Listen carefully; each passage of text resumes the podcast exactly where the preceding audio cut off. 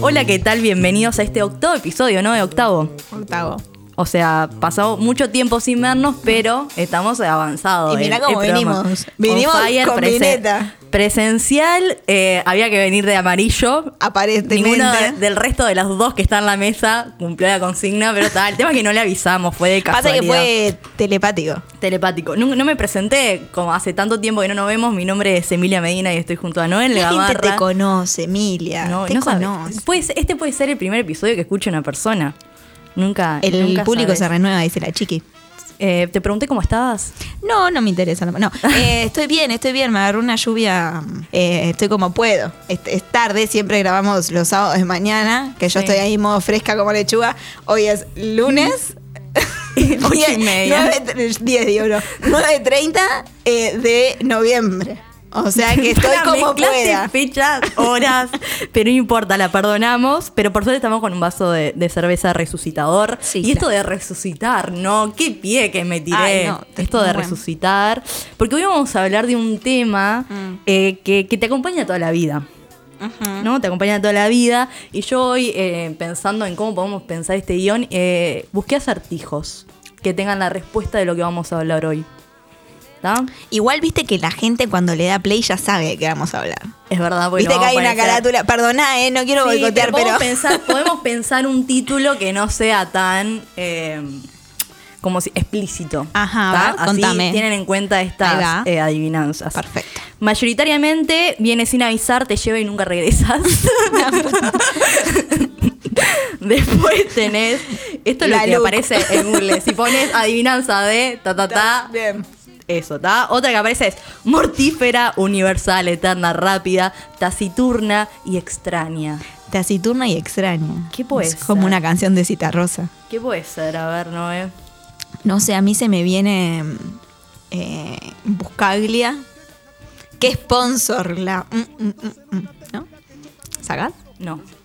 ¿Qué Perdón. sponsor la muerte? Muy bien. Eh, no, ¿Es un tema? ¿O es no, un es una frase. Es una frase de él.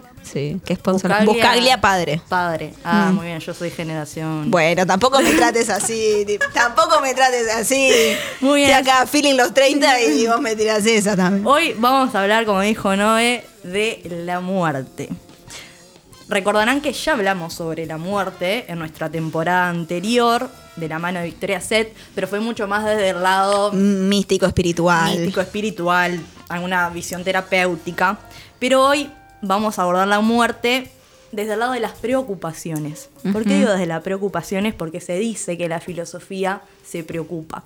Después eh, eh, nuestro invitado nos va a decir si tiene razón o no la filosofía, si es una está en el orden de las preocupaciones.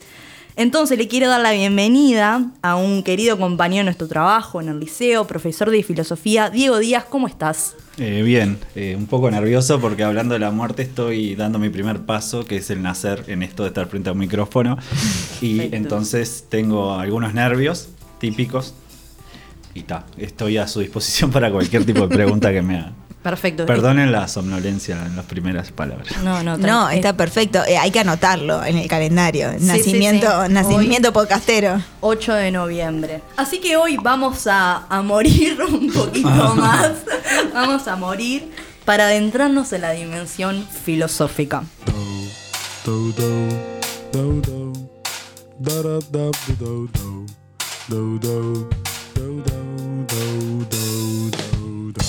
Podcast en donde dos amigas y varios invitados se juntan a contarnos qué ha pasado. Pasaron cosas, segunda temporada, con Noel Gamarra y Emilia Medina. Sonido, Agustín Pacheco. Música, Sergio Funk y su perro Beagle. Pasaron cosas podcast, porque cosas pasan y seguirán pasando.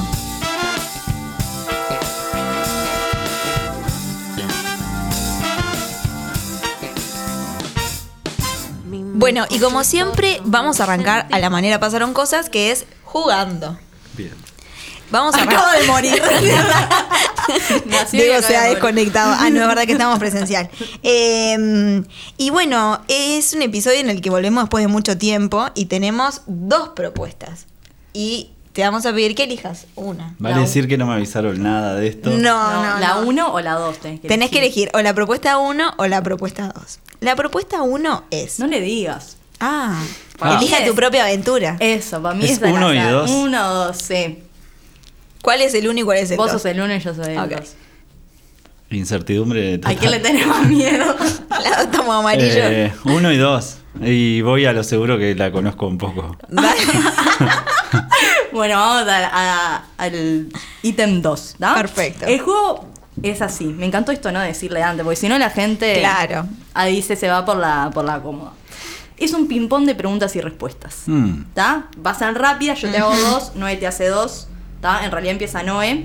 Y con lo primero, ella quiere chumear. lo vi. No, eh, es rápido, sin pensar mucho.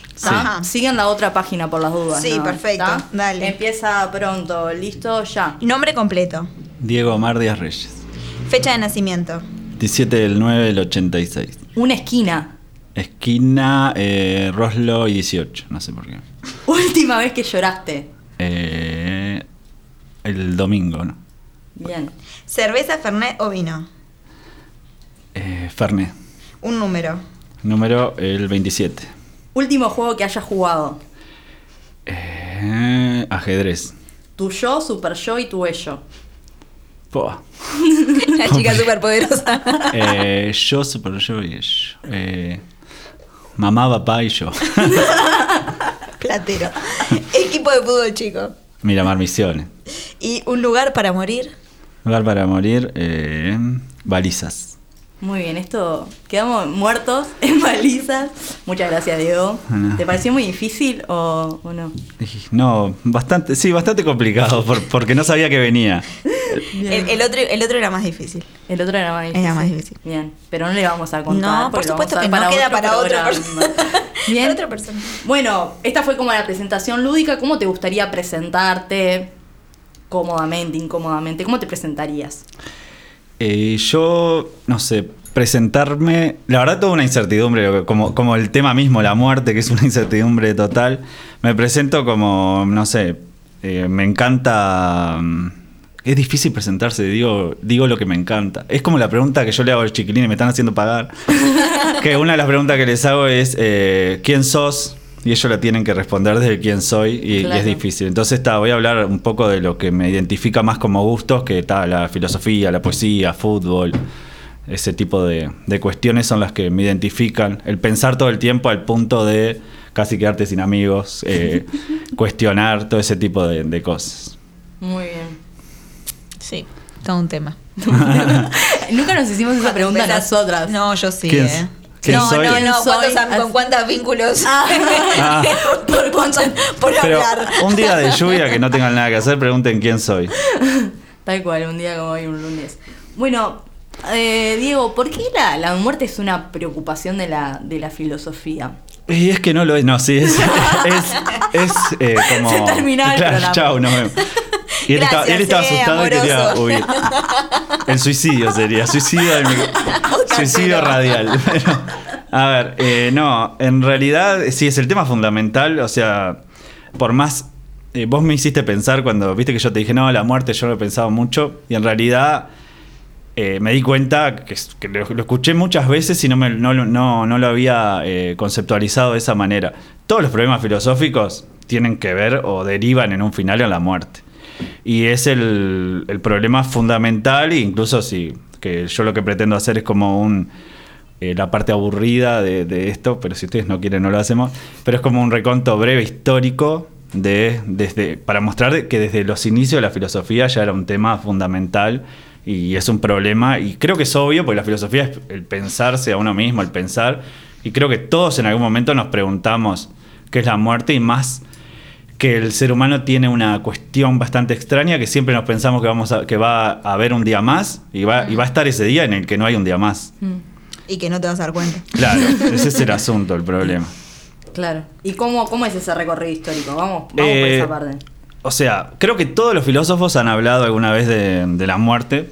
O sea, no, no, no, no creo que, que exista alguno que no, que no lo haga, por lo menos para enmarcar su pensamiento. Pero para arrancar, por ejemplo, eh, Pitágoras, eh, que en realidad estamos hablando. Yo a veces le puedo errar, pero por suerte existe Wikipedia, Internet. No soy bueno con las fechas, tengo dislexia que. que mi compañera acá sabe, y a veces me equivoco, eh, cosa que le digo siempre a los muchachos antes de arrancar el curso, miren que yo tengo dislexia y me puedo equivocar con cosas, pero desde Pitágoras, que estamos hablando siglo 5 o 6 antes de Cristo, y él hace un planteo acerca de la muerte que en realidad tiene que ver eh, sobre todo la muerte, el enfoque de tratar de zafar o aliviar eh, lo que es ese pensamiento acerca de, que es como una incertidumbre constante, y él habla de la met- metempsicosis o transmigración de las almas, que lo que plantea es que, eh, lo- hablando eh, coloquialmente, o sea, la resurre- re- resurrección, no, reencarnación. Entonces él plantea que las almas van reencarnando y que la filosofía es una preparación para que vos puedas reencarnar de alguna manera a través de, es como un ejercicio a partir del cual vos eh, te estás preparando, estás de alguna manera separando en vida lo que es esa alma, le está facilitando su eh, libertad el día en que vos te morís. Si tu alma está mezclada con el cuerpo, cuando vos te moriste, marchaste. Entonces vos qué tenés que hacer, y ahí está la parte aburrida de Pitágoras, tenés que tratarte de tratar de separarte de los placeres mundanos, eh, eh, él habla de la un, materia. un crossfit eh, del pensamiento. Sí, sí, ¿no? Que viaje esto de separar. Nosotras que somos de la educación física, como que el cuerpo, Claro. Nada, es como eso de tratar de separarse cuando una la, piensa todo. Sí, para mí, eh, o sea, que después, más adelante, quiero hablar de mi filósofo estrella, que es Epicuro, que no tiene nada que ver con esto. Pero si miramos el pensamiento de Pitágoras, después eh, se hace más sofisticado en Platón y también este tipo de pensamiento de separar cuerpo y alma y para prepararse para una vida más allá, que en realidad esta vida parece como una preparación, tiene gran influencia en el catolicismo y en toda Claro. nuestra cultura occidental. Claro. Entonces estamos hablando de los inicios, desde Pitágoras, después pasando por Platón, Sócrates y tal. No la quiero aburrir más ese recorrido histórico, pero, No, no, está No, bien. no, está bien. pero hay una cuestión fundamental desde los inicios de la filosofía occidental y sobre todo con, con Platón, por ejemplo, si quieren leer un libro que tenga que ver con eso, el Fedón, en donde se cuenta eh, los momentos previos a la muerte de Sócrates y eh, Sócrates eh, diciendo de alguna manera que hay que enfrentarse eh, a la muerte y, y que la, la filosofía es como una preparación, un ejercicio para llegar a la muerte. Y eso eh, se toma claramente por el, por el catolicismo. Claro. Cuando esta vida parece una vida totalmente como de pasaje, en la que, eh, y, ta, y para ir terminando con esto de Platón, que Platón plantea que el cuerpo es la cárcel o la, el soma o el sema en griego, que es la cárcel o la tumba del alma. Del alma. Entonces, de alguna manera nos tiene aprisionados y hay que tratar de liberarse, y eso hereda un poco de Pitágoras a través del ejercicio, otra vez sacando la, la concupiscencia, los placeres, ese tipo Sí, de sí. cuestiones, uno se puede ir liberando, puede ir aflojando el cuerpo, que el alma quede libre. ¿Sabes qué? Tengo este librito que me lo compré hace un tiempo que se llama Crónicas de Infancia, Filosofía con chicos para grandes y chicos. Esta es un profe de filosofía argentino. ¿Quién en el es? que Joaquín Vázquez se llama. Vázquez. Con Z las dos veces. Entonces él, eh, nada, pone anécdotas, ¿no? Y entonces en una, la número 6 dice, en tercer grado hablamos sobre la vida. Y Celeste dijo que es como una ropa que a los niños le queda grande y a los viejos chicas. Cuando uno crece se va ajustando el tamaño al tamaño del tiempo hasta que no entra más. Eso es la muerte. Ignacio no estuvo de acuerdo y dijo, y dijo que lo que queda cada vez más chico es el cuerpo. Se sostuvieron la mirada un rato. Celeste precisó, el cuerpo es la vida. Mis- y, y esto no está preparado en serio. pero en serio, para los que están escuchando no está preparado. Pero me hiciste acordar a Foucault, que Foucault, eh, ante el planteo de Platón de eh, el, el cuerpo es la cárcel del alma, Foucault dice que el concepto de alma que, inventa- que inventamos No es la cárcel del cuerpo. Mira. Él, él plantea eso. Ojo con golpear la... Ah, perdón. la- la- Es que Por se suerte, por suerte le avisé. sale, le por sale suerte, el docente adentro. pa, por suerte pa. avisé que, que está. Eh, sí, Me a- pareció interesante. Sí, sí. eh, Este, este librito tiene un montón de, de cosas así que decís, ah, qué tío. Pero te quedas pensando, ¿viste? Es chiquitito aparte y, y igual. Y eso me trae también a. Vos hablabas esto de, mm, del alma y todo lo demás. Y a mí me hace acordar a, a, un libro de Bartes, eh, La Cámara Lúcida, el, que es un libro en, que justo no tiene como una, una bruma toda mística porque es como un tratado de la muerte y la fotografía. Y él eh, se muere y después se publica el libro. O sea, cuando estaba armándose, exacto, ¿viste? Es como esa cosa misteriosa que pasó como con Molière con el paciente imaginario, ¿viste? Que se muere ahí in situ cuando se muere su personaje, está igual, como que generó eso de que sponsor la muerte también, ¿no? Em, y él en, en- en el libro, ¿no? Habla, bueno, que, que la fotografía es la interrupción del tiempo, ¿no? Y es eso que queda ahí y que se genera es, esa dualidad de que Bartes lo coloca como, como el noema de la fotografía, ¿no? Esto ha sido, ¿no? Pero que se genera esa, eh, no me acuerdo cómo es la palabra, gemelidad, gemel, ¿sí? ¿No? Como esto de que, bueno, esto ha sido, pero a su vez esa imagen se quedó ahí y se eternizó un tiempo, que es algo que también pasa con, con, este pavor, este miedo eh, en los pueblos originarios, pue- pueblos primitivos, le decían en el libro, de esto de que en la fotografía te saca el alma, ¿no? Porque eh, es esto y hay una frase que me anoté porque dije, esta frase es el retrato como garantía mefistotélica de la eternidad. ¿no? Como esto pavoroso de que eh, me quedo ahí y que un tiempo mío se detuvo y se eternizó. Y me, y me sacó un momento de mí. Me hiciste acordar esto como la cárcel de, del alma. El papel, el papel como la cárcel Claro, del alma. y, y eso que decís, o sea, tal cual y que seguimos un poco en la búsqueda de la trascendencia, o sea, de, de que la muerte sea el final es, es terrible para, para el ser humano. Es como, o sea, decir que eh, estoy realmente preparado para morirme y que voy a estar realizado, palabra que no me gusta realizado, pero voy a estar de alguna manera satisfecho, me parece que es eh, tener un ego terrible, es creerse tipo un dios, porque creo que todo el mundo pretende eh, que haya algo más, que haya un después. Claro. Y, el, y el tema, eh, Unamuno, por ejemplo, plantea eh, el hecho del éxito de las religiones, de dónde viene, de la garantía de lo trascendente. Claro. O sea, yo renuncio de alguna manera o eh, me garantizan que se pierde esa incertidumbre cuando yo me lo creo de verdad, ¿no? Mm. Sí, me hiciste acordar. conexión. No sé si hicimos la misma conexión. Hicimos la misma conexión, En pero. realidad está todo preparado. no, No. sé, vos hablá y yo te hago un guiño a ver si era que sí, sí. sí, nada, una conversación que tuvimos con Noé, pero no la voy a traer acá. Pero me hiciste acordar a otra, a una película que es Dolor y Gloria. Ah, nada que ver, eh. Ah, nada que ver, no, No, flasheé telepatía, Ah, pero no. Fallaste telepáticamente. Eh, Dolor y. Gloria, que es de eh, Almodóvar y actúa eh, Antonio Banderas, que, que el loco decía... eh, El platónico de Almodóvar también. Sí, Antonio Banderas. ta, pa- Pero Bueno, me- ah, ta, se me perdón. fue la frase. No. la tengo acá. Que él decía, él tiene una enfermedad muy crónica y, y es un artista y decía, yo cuando siento dolor creo en Dios y el resto de los días soy ateo. Entonces cuando él siente dolor y sabe que se va a morir, empieza a creer porque es la única forma de que su arte no muera consigo y, y siga. ¡Qué pero fue, ego! pero fue una frase que Que, fue su tipo, arte no ah, muera consigo. Pero ¿quién te auspicia, Almodóvar? Pero yo creo que el arte es eso, y está, es obvio, es como una Bueno, búsqueda de trascendencia. Para mí hay cosas que no pueden morir con, contigo. No sé, esa es mi. Yo, por lo Sí, menos. obvio. Hay cosas que eh, trascender, no solamente trascender para que las futuras generaciones eh, te sigan conociendo. Yo creo que eso, hay cosas que no pueden terminar con uno. Y, y hay cosas que uno mata. Por ejemplo, el juego. Que uno lo, lo mata antes que, que se muera. Mm. No, yo lo que pe- estaba pensando que era el momento. Ah, que. Eh, sí, pero que no.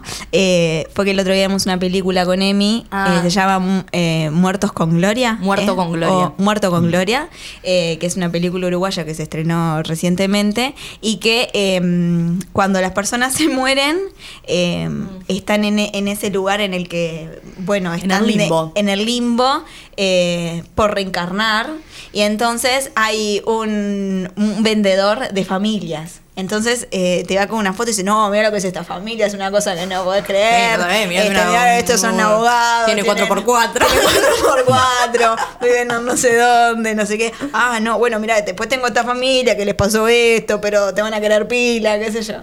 Y se me, se me vino esto por el...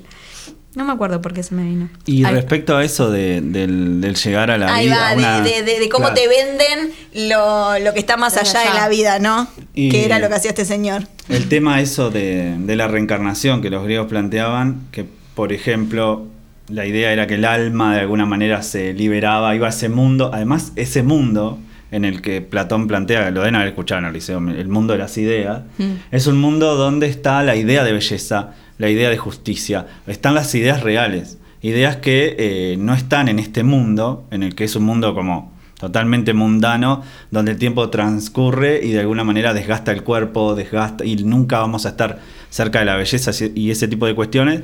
A mí lo que me interesa, o sea, Platón, y en esto eh, estoy un poco con, con Derrida, que él dice que a Platón no lo podés leer entero porque, eh, o sea, podría llamarse, y acá si hay un profesor de filosofía eh, escuchando, me mata, pero lo- esto lo tomo, lo digo yo, una cuestión como anacrónica leer el pensamiento de Platón totalmente. Pero si vos lees por partes a Platón, podés tomar cosas que son interesantes.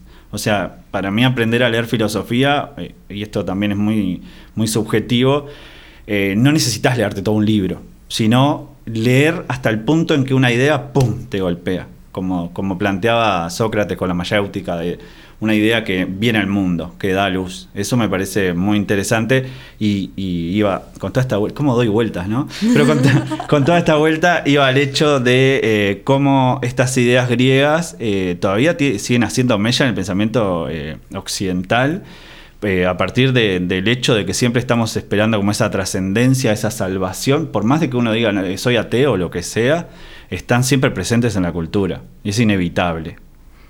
¿Y cómo pensás vos la, la muerte? ¿No? Porque venimos hablando de.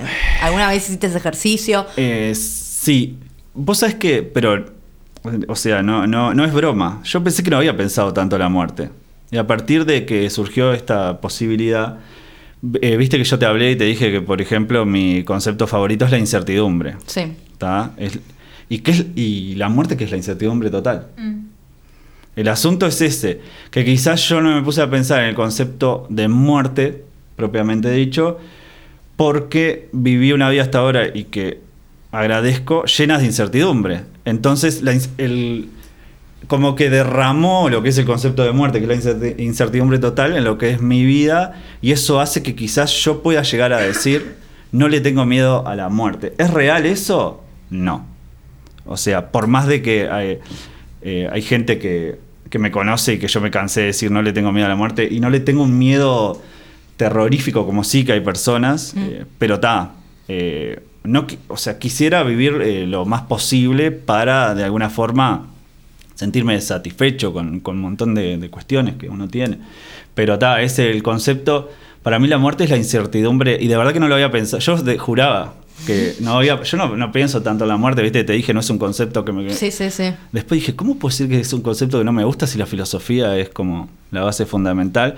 Y tiene que ver con eso de que se derramó la incertidumbre de que genera ese concepto a aspectos de mi vida y me hizo que no tenga que pensar detenidamente en la muerte. O que no te paralice. No me paraliza.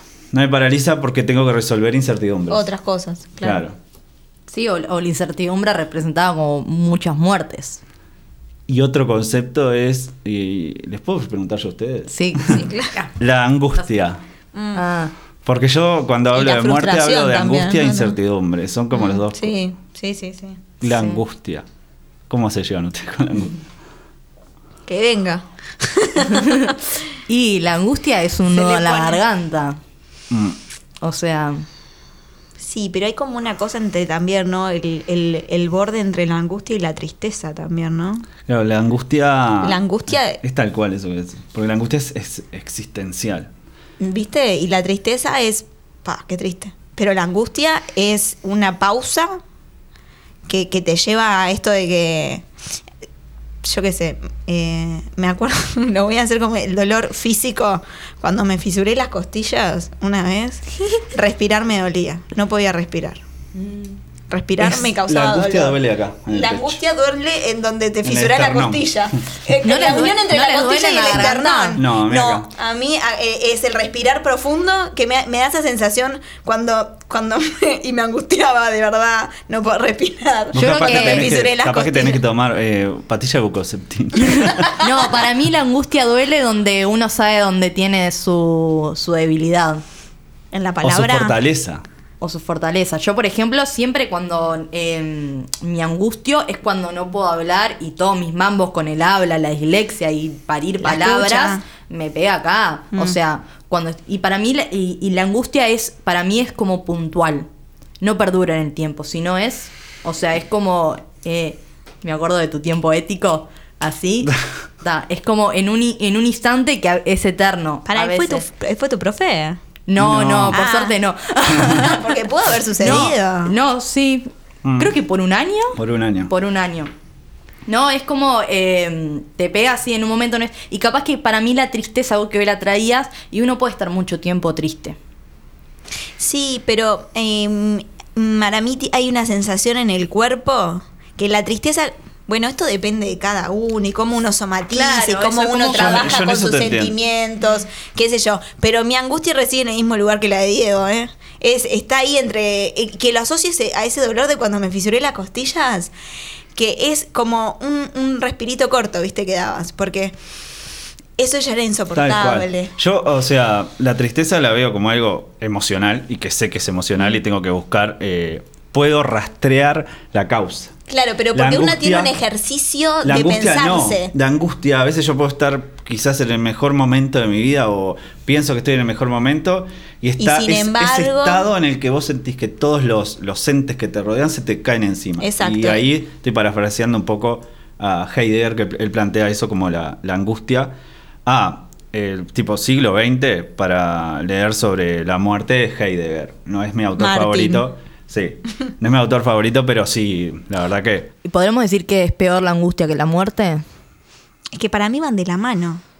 Porque te, te an- te angustia el pensar en la muerte y te angustia la muerte de otro también. Pero para mí la angustia es en vida y, y la muerte Sí, yo creo que la angustia muerto. es peor. En el sentido, si lo tomas desde el. Sí, porque uno no se puede angustiar por su propia... Bueno, a no ser que... Bueno, esto también es otra cosa. La enfermedad, Sí. la enfermedad, la muerte, el duelo, son cosas que, que se han registrado mucho en la fotografía, ¿no? Eh, y que se ha trabajado muchísimo, sobre todo en el principio de la fotografía, porque los daguerrotipos, ¿no? Eran fotografías, se fue para un lado la señora, Eh, eran fotografías que eran muy costosas y que llevaban muchísimo tiempo en el registro, ¿no? Entonces, ¿qué hacían? Bueno, generalmente sacaban fotografías eh, de personas fallecidas Claro. o con personas fallecidas. Un retrato familiar Eso era horrible. un retrato familiar donde había, por ejemplo, un bebito muerto o una persona muerta, que habían, por ejemplo, eh, apoyacodos, Eso, yo me como acuerdo para de- de que simular los el de la de atrás, nuca, sí. exacto. Y esos eran eh, daguerrotipos eh, de, de- de- de muerte, eran cosas muy comunes. Conforme fue cambiando la sociedad, la cultura y diversos eh, debates que se, que se pusieron en el medio, la formulación de lo que se registra, lo que se elige registrar, pasa a otro plano. Pero sí es cierto que la, que la enfermedad también te lleva, que no es la muerte en sí, pero es como un, como un, no un fantasma, pero un halo, un, e- un halo, ¿viste? También te genera estas mismas Sí. emociones. Acá puedo hablar de mi, de mi filósofo. De Epicuro. Tengo, tengo tatuado acá y lo vi Epicuro. No, pero eh, él. Epicureando. Sí, ya en el- la época helenística, eh, Epicuro plantea esta cuestión de la muerte y él, él plantea clasificación de los deseos, un montón de cosas, para que para lograr la ataraxia. La ataraxia es la imperturbabilidad del alma, palabra que para decirla en la primera clase que la dije tuve que estar cinco minutos diciendo imperturbabilidad, imperturbabilidad porque me, entreveraba. Pero la imperturbabilidad del alma que es Te la tranquilidad bien, ¿eh? de la conciencia. Sí, ahora ya la dije 800 veces. Pero y cuando veo que a los gurises le cuesta, siento como un goce maligno. Claro. Eh, pues digo, no soy solo yo. Después tienen imperturbabilidad.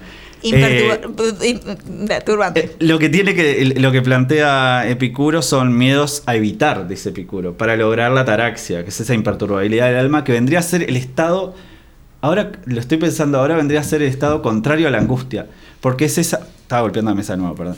Es esa eh, satisfacción por mi existencia, pero en el sentido de que estoy tranquilo, que estoy haciendo como todo lo posible dentro de, de lo que yo dentro de mi poder como ser humano, que es poco en realidad, para estar bien.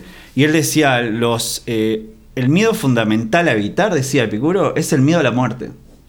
Él lo ponía como miedo fundamental a evi- a evitar. Él decía, y dice una frase que es lógica, que puede sonar, eh, eh, no sé, pueden leer Carta a Meneceo, que, donde, donde habla de esto Epicuro, eh, que escribe una carta a un amigo explicándole su filosofía.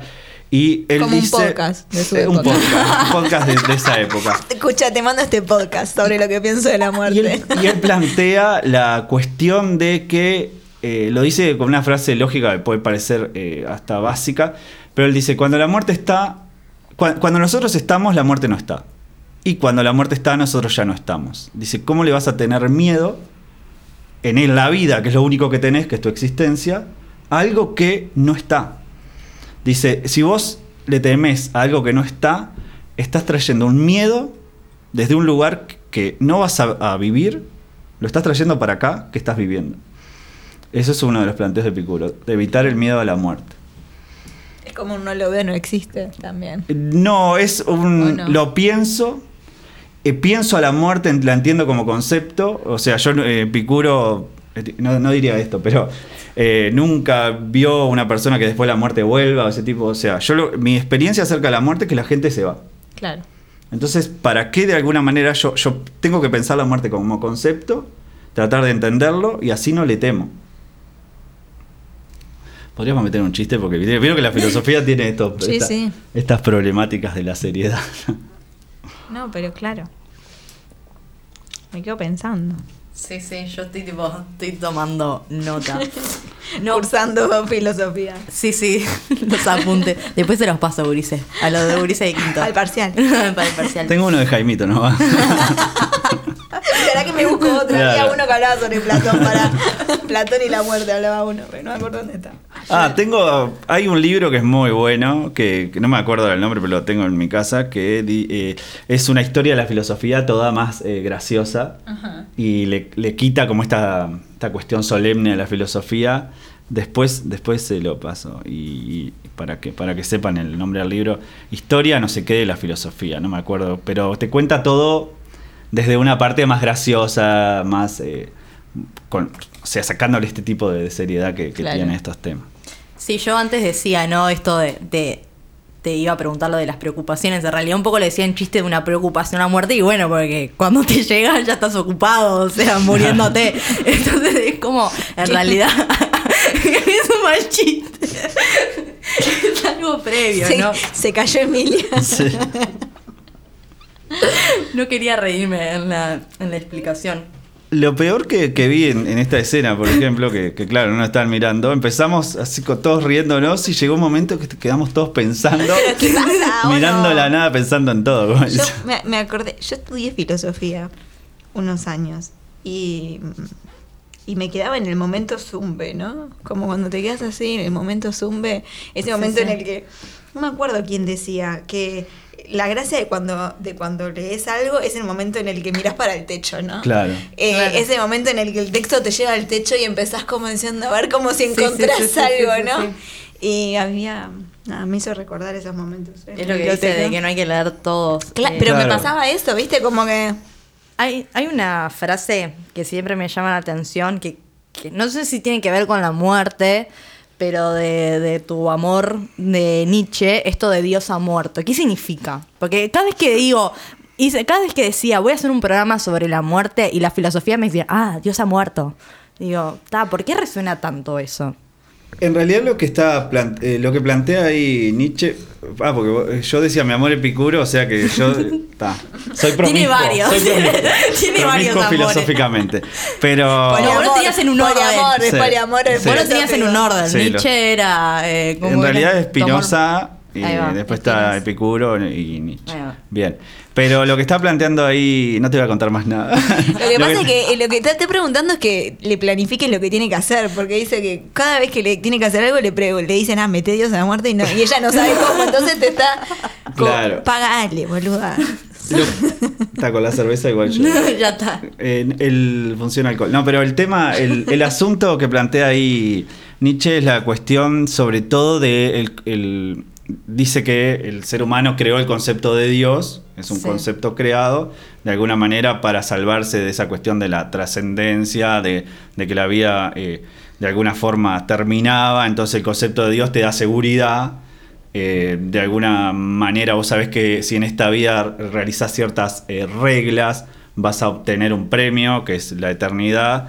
Nietzsche hace toda una crítica al catolicismo y al platonismo, obviamente a Platón y, a- y al catolicismo en general, y a todo lo que ha hecho con Occidente. Pero lo que está planteando así, de manera eh, básica y haciendo como una caricatura, quizás, es el hecho de que la moral católica que de alguna manera apoyaba ese concepto de Dios, sobre la, sobre la cual ese concepto de Dios apoyaba, es ya eh, no. La, la sociedad europea, como él Está dice. caduca. Sí, está, está caducando. Él se da cuenta que está caducando y él le dice, incluso a los creyentes, ustedes mismos lo mataron. ¿Por qué? Porque él ve a ese lector de el, lector burgués de libros, de diarios, como dice Nietzsche, que, eh, o sea, hace cualquier cosa bajo la oscuridad de sus paredes y después va los domingos a misa. Entonces, lo que está muriendo es el concepto de Dios y toda la moral que sostiene Occidente, que está, eh, o sea, que lo sostiene a partir de ese concepto de Dios. Y el tema es qué va a venir después. El asunto, y ahí podríamos, sea, plantearnos qué vino después. O sea, cuál es nuestro Dios ahora. Porque es re. Capitalismo. Claro, en, o sea. en clave Benjamin. Ah, Claro, habría, habría que de alguna manera, o sea, plantearse porque Nietzsche eh, tenía la esperanza de ese superhombre que venía y que no necesitaba de una moral que lo sostenga. No creo que no llegó el superhombre, o sea, de alguna manera no, nos sostenemos. Estaba acá esperando. Nos sosten- él decía que, y para terminar con esto, él decía que el, el- hombre era un tránsito entre la bestia y el superhombre. Y, y el hombre se dio cuenta de que estaba transitando ese puente. Y le- lo que sostenía ese puente era el concepto de Dios, que le daba seguridad que, que abajo había algo. Y el hombre, en el, a finales del siglo XIX, según él, se está dando cuenta de que ese concepto de Dios no lo sostiene y mira y tiene que ver, él hace un antis- o sea, anticipa todo lo que estamos hablando. La incertidumbre como la estamos viendo ahora. O sea, el concepto de Dios ya no nos sostiene a, a muchos. O sea, yo respeto mucho, o sea, a, a la gente que es religiosa, más soy agnóstico, no creo ni dejo de creer, porque el- para mí el ateo y, y el creyente tienen el mismo problema. El ateo tiene que probar que Dios no existe. Claro. Y el creyente que Dios existe, ¿cómo lo probás? Entonces, es, es- estás cre- crees que Dios, no, que Dios no existe. El ateo cree que Dios no existe. Bueno, y está esa cuestión de darte cuenta que no hay nada abajo. Mirá si hay un precipicio, es la incertidumbre total del siglo XX y lo que estamos viviendo ahora. Sí, me hiciste acordar, eh, o sea, escuchándote y esto que vos decías, el gesto de mirar para arriba, a una lo mencioné, yo soy muy enamorada de, de Benjamin. No, dijiste. Mi filósofo favorito, dijiste. Mi filósofo Mi favorito. filósofo favorito, favorito, favorito, Favorito es es Benjamin. Benjamin. Dijiste un episodio y yo te dije, Sí. familia, esta frase. Es que es lo más cliché, pero lo, lo que mejor me hace. Eh, en está la para vida. cuando, cuando vos te recibas, yo Sí. te voy a hacer una remera que Ay, diga por favor. mi filósofo favorito es Por favor, Ben- por favor. O, o Benja y un corazón, como sí, quieras. sí, sí, me lo tatuaría, te juro. No, No, yo siempre no, digo no, que, no. que, mm, no, no me lo tatuaría, es en joda, pero si reencarna me lo busco. Lo estoy, lo estoy buscando en esta Benja, vida. cuando reencarnes mandame un texto. Es más, él, él tiene, es- es- tenía un programa de radio, Benjamin. Ah, mirá. Mirá. Sí, eh, La Hora de las Crianzas, La en, Hora en portugués. eh, es un programa para las infancias. O sea, muy interesante. Busqué el libro y sale petrodólares. Y casi que ni se vende acá, como todo Y lo no solo hay un ejemplar en una Claro. famosa librería en Pablo de María, eh, solo ahí y sale muy caro. Así que ya saben qué regalarme para Navidad. No, Que eh, en vaquita. que, bueno, que- no, que Benjamin plantea, ¿no? Esto de, de la nueva, eh, nuestra nueva religión en capitalismo. Y también otro, otra cosa que plantea es la mm, que nos eh, este mundo contemporáneo, ¿no? En ese momento que él hablaba, que está exento de experiencias. ¿La muerte es una experiencia? Me mataste. No, eh, O sea, ¿cómo lo podemos pensar, no? Ya que, o sea, es un acontecimiento, es, es una evidente que genera experiencias. Porque yo creo que. Y, y esto lo, lo pensé el otro día, no lo estoy. no se me está ocurriendo ahora, eh, pero lo pensé a partir sí de, de- de venir a, a realizar este, este programa. Que la cuestión de. eh, de que en realidad, como vos concibas a la muerte o lo que es, es como vivís la vida. Por ejemplo, alguien que es religioso concibe la vida como un tránsito para llegar. Si vos no tenés un sostén y crees que, eh, no sé, nos morimos y no hay nada, tenés dos opciones. De, y- pero las dos implican un tipo de hedonismo, que es lo. eh, eh, hedonismo es un poco eh, poner. es cualquier doctrina que ponga eh, como eje central. El placer. Y tenés un hedonismo absurdo, si se quiere, que es un poco lo que estamos viviendo en esta sociedad, de consumir, de placeres todo el tiempo. Y tenés un hedonismo racional que quien plantea Epicuro. Hace muchísimo tiempo ya lo plantea. Epicuro, que es... eh, o sea, no todo placer es bueno, te dice Epicuro. O sea, incluso los placeres más intensos son aquellos que a la larga te provocan más dolor. Entonces él dice, busca el placer y evita el dolor, pero si tienes que elegir, si evita el dolor. elegir, claro. Entonces aparece, aparece la cuestión de, eh, de que sí, de que la concepción que tengamos hacer la concepción y la muerte, viste que dije la palabra, la concepción que tengamos acerca de la muerte es eh, cómo de alguna manera pensamos y, y- y transitamos la vida. Y, es- y ahí genera todas tus experiencias en realidad. Si me tenés que decir, te genera todas tus experiencias. Porque es un, es tipo- un tipo de lentes con el que enfocas la vida. Sí, estoy pensando de, en la sala de espera que hicimos Mm. eh, para este mes, que es situaciones en las que decís, acá me muero. O porque te supera, o porque realmente estuviste nada, no te moriste de pedo. O sea, morirte pudo haber sido una opción perfectamente Sí, sí. a esa situación. Eh, ¿Ustedes han llegado a, a pedirle a Dios en momentos en, en esa sala de espera? no. No, no, mm, no. Yo Me tomó por sorpresa. Yo, la- yo en esa sala de espera no, pero yo le pedí a Dios en el penal de Abreu contra Gana. En serio. Me acuerdo No, clarito sí, de estar es que- arrodillados y no quererlo mirar. Es que yo, eh, en esta frase que dije, ¿no? De la película, hay días que sí, que, la- que, que- creo en Dios. Hay días que en, o en la angustia, o porque también es lo que me enseñaron a qué aferrarme cuando uno no tiene, no tiene herramientas de qué. Es que O sea, culturalmente implica eso. y nos- Sí, nosotras no- íbamos al nosotras mismo fuimos a un colegio de monjas. eh, católico que cuando la vida te sobrepasaba, eh, eh, por lo menos tenías a Dios. O sea, bueno, vamos yo, ya, arriba. yo ya conté varias veces esto, eh, pero mm, en la casa donde yo viví, donde me crié, había fantasmas. Lo digo y Eso es otro, nivel. Otro- otro- otro- nivel. o- o- otra compuerta que se abre. Pero pasaban cosas, pasaban cosas, era increíble.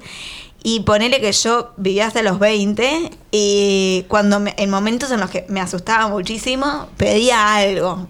Sí, sí. Tipo, ya, por favor, dormime acá. Me- yo me quiero dormir, por lo menos quiero dormir la noche, mañana tengo Claro, parcial. quizás no es el Dios cristiano que una tenía representado, que veía, pero es algo como seguramente Pero- superior a y uno. después cuando me dejaron, eh, después crecí, ¿no? O sea, eso habrá pasado, yo que sé, hasta los 19, ponele, después me mudé. Pero mm, después dejé de pedir, yo que sé, o en, o en accidentes o en cosas que tenía, eso me tomó de Me sorpresa y no sonaste, no, sé por qué, a un pedido ya para dioses. Pero por ejemplo, claro, Pero por es verdad, supuesto, uno- un 0800 God. Claro. Em, Sí, y después están los que siempre te dicen, ah, solo en los momentos malos buscas a Dios. Ah, no me vengas, sí, lo busco en los momentos malos porque en el momento en el que sé. soy en el que mi mortalidad eh, eh, Vos no sirve perdoná, para pero nada. a mí mi, mi tiempo de descanso es re importante. Y que yo escuche que se estén moviendo sillas abajo y que se caen cosas de la biblioteca, a, a mí me, me da un cagazo importante. Yo me quería cumplir 8 horitas de sueño, no te pido, pero por lo menos 6.30. ¿Y vos sabés si estás viva en este momento? No. Ah, no. Ay, ya empezamos. Pará, ahí empezamos con todo lo que sería películas tipo The Others, ¿viste? Sí, sí. Qué buena película Los Otros. Sí. Es muy buena película. La recomendamos. La recomendamos a, la- a Los Otros. Bueno, última pregunta, eh, Diego. Esto capaz que ya dijiste mucho, lo, lo mencionó como cinco veces a, a Epicuro. ¿Cuál es tu filósofo favorito? ¿Cuál es tu filósofo favorito? Epicuro. Y con esto cerramos. Eh, Eh, Foucault. Chau, rompo el guion. Eh, sabemos que te especializás en, en pensar la, la felicidad. No, Y- yo no sabía. Bueno, les cuento que... Especializar, es de mucho, pero. Es mucho Marca. UG, Pero una vez cuando le escribí para invitarlo al programa y le dije, vamos a hablar sobre la muerte, me dijo, ah, pero a mí me gusta hablar de la felicidad. ¿Sabes qué? Haz lo que quieras. Vení a hablar. Pero ¿quién no se alegra cuando se muere alguien maligno? Entonces, eso, si hay una posible, un posible coqueteo entre la muerte y la, y la felicidad, ¿no? Cuando uno occidentalmente la piensa como algo que es totalmente triste, fúnebre, horrible. Sí, o sea. Y esto también eh, lo había pensado un poco, pero también lo he pensado en el. Me hiciste pensar el fin de semana. Vamos. Eh, lo pensé el fin de semana, sí, es un. eh, no, no es simplemente un coqueteo, es o sea, una totalidad que, o sea, que se rozan constantemente por el hecho de que también lo que decía, como vos concibas la muerte, tiene que ver tus experiencias de, de vida e incluso en un- el concepto de ataraxia helenístico que yo amo es, un concepto muy bueno y es algo muy difícil de llegar a la ataraxia. O sea, ese momento en el que vos te sentís con la conciencia tranquila de que quizás tenés problemas.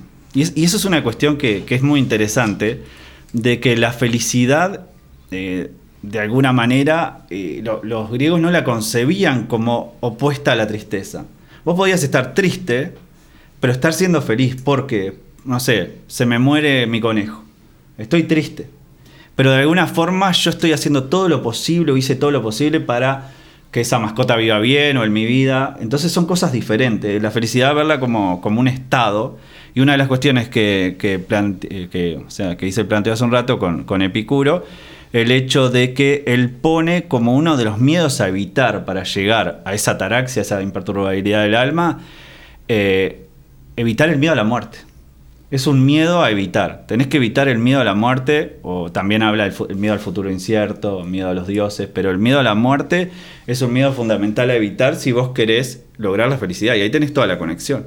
Hagamos una lista de cosas que tenemos que hacer para evitar el, el miedo a la muerte. No, me hace acordar un libro de Marc Augé, eh, ya hablé de que cómo Sí, se pronuncia ese apellido, que cada uno lo pronuncia como quiere. Eh, vayan al capítulo 2 de la primera Sí. temporada. Ay, qué archivo que tengo. Que, dicho sea de paso, hoy es el cumpleaños de Daniel Pena.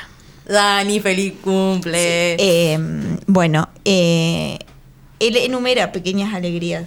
Y entonces, eh, nada, uno es tal cosa, el otro es, yo qué sé, las cosas de la infancia, no sé qué, o sea, pequeñas alegrías. Y las enumera por capítulo y habla sobre eso. Y, y ahí, por ejemplo, el, eh, o sea, la felicidad fundamental o el placer fundamental a, a seguir, eh, me hiciste acordar a eso, Epicuro dice el placer de la mera existencia. Cuando vos estás disfrutando de tu existencia Mm. y no tenés dolor, o el placer ese de tu mera existencia supera el dolor que puedas tener, ahí eso es la felicidad, te dice Epicuro. Por eso Epicuro plantea, no entiendo a alguien que no sienta dolor y que más o menos como busca en cosas materiales, eso no lo dice Epicuro, pero haciendo, claro, haciendo una interpretación deducir. libre, claro. Eh, ¿Cómo no? Igual lo plantea, porque él dice cosas a evitar, la, eh, la búsqueda de la fama, el dinero y el poder, por ejemplo. Él ya lo plantea en esa época. Yo hago este juego de presentarle a los chiquilines, y no digo de qué época es Epicuro, le invento un nombre.